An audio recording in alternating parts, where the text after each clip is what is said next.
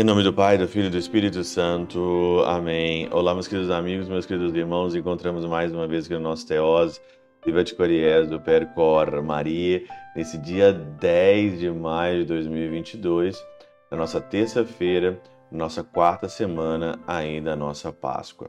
Nós estamos ainda meditando aqui é, é, o bom pastor, né? João no capítulo 10, 22 a 30 hoje. E é muito é, legal, é bom você meditar algumas partes assim que às vezes passam despercebidas da nossa meditação, principalmente quando aparecem uns detalhes no Evangelho. Hoje, por exemplo, no versículo 22 diz o seguinte aqui, ó: Celebrava-se em Jerusalém a festa da dedicação do templo, era inverno. Era inverno. Olha, inverno eu sei muito bem o que é inverno, né? Aqui na Alemanha, nós passamos aí sete, oito meses de inverno aqui, né?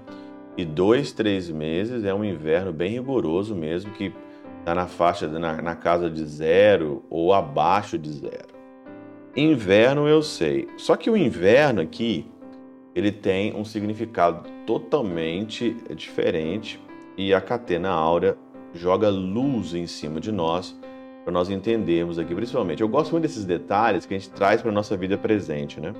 O Teofilacto diz o seguinte: Empenha-te tu também, enquanto dura o inverno, isto é, a vida presente. Dedica-te ou, é, ou é, empenha-te também enquanto durar o inverno. O inverno não é para sempre. A vida presente não é para sempre açoitado pelas tempestades da iniquidade, a celebrar a dedicação do templo, renovando-te sempre a ti mesmo e dispondo o teu coração a subir a Deus. Dedicando-se ao templo, sofrendo as iniquidades e sempre a ti mesmo, dispondo o teu coração subir a Deus. Olha, uma palavrinha só inverno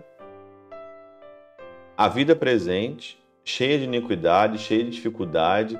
Nós temos dificuldade no inverno, é um frio. Talvez você que me escuta aqui no Teose, você nunca passou talvez um frio de zero graus ou menos ou menos ou menos zero, né? abaixo de zero. Mas isso é, é, a, é a iniquidade, como diz aqui, né? A iniquidade, celebração do templo, renovando a ti mesmo. Você precisa renovar a ti mesmo, porque no inverno renova as folhas, renovam é, é, a natureza, renova tudo, porque tudo começa de novo a nascer na primavera. Renova-te e põe o teu coração à disposição para que você suba a Deus.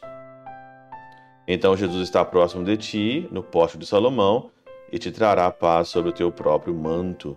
Na vida futura, ninguém mais poderá celebrar as solenidades da renovação. Então, renove-se agora.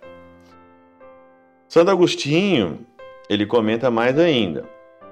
Como os judeus haviam esfriado e ardiam em desejo de causar dano, não se aproximavam para honrá-lo, mas para persegui-lo.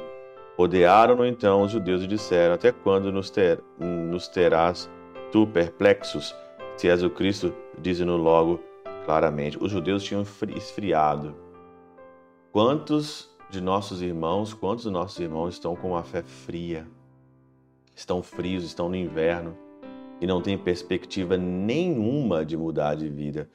Quantos de nossos irmãos está nessa vida aqui simplesmente com o coração no inverno, não entendendo que é uma fase que passa como a vida presente e logo vai chegar o verão, logo o sol vai aparecer escondido atrás das nuvens então você que está com o coração frio, é tempo de você olhar para a vida presente, é tempo de você se renovar na espiritualidade, para você então aí oferecer também aqui o teu coração e subir o teu coração ao Senhor.